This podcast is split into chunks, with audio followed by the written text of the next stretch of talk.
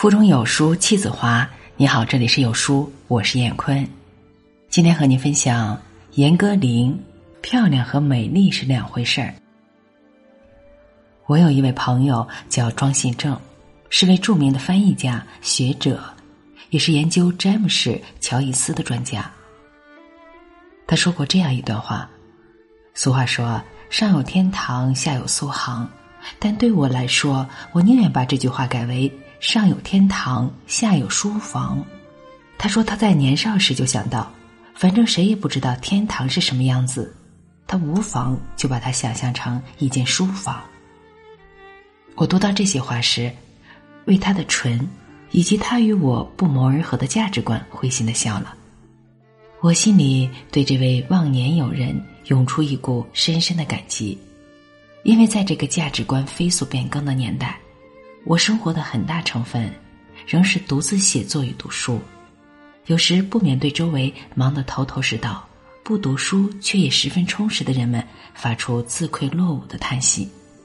而庄先生这一席话，使我认识到，我还是有伴儿的，并没有落伍的那样彻底。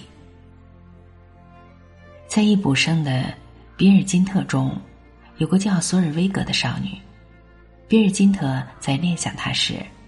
总是想到他手持一本用手绢包着的圣经的形象。在昆德拉的《生命不能承受之轻》中，特蕾莎留给托马斯的印象，是他手里拿着一本《安娜·卡列尼娜》。这两位女性之所以在男主人公比尔金特和托马斯心里获得特殊的位置，是他们的书所赋予他们的一层象征意义。我的理解便是。读书使他们产生了一种情调，这情调是独立于他们物质形象之外而存在的美丽。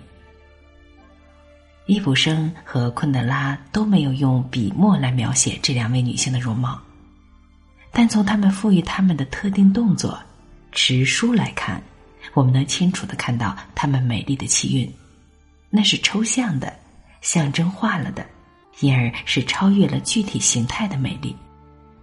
不会被衣着或化妆强化或弱化，不会被衰老所剥夺的美丽。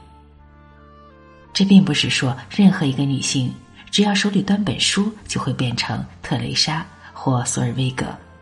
书在不爱读书的人手里只是个道具。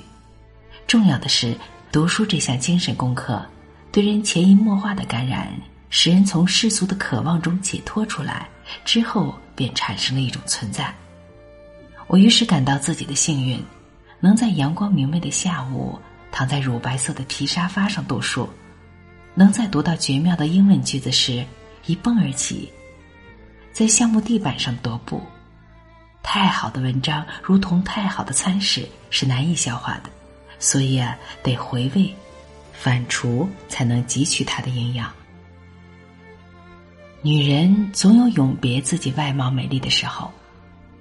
不甘永别的，如伊丽莎白·泰勒之类，就变成了滑稽的角色。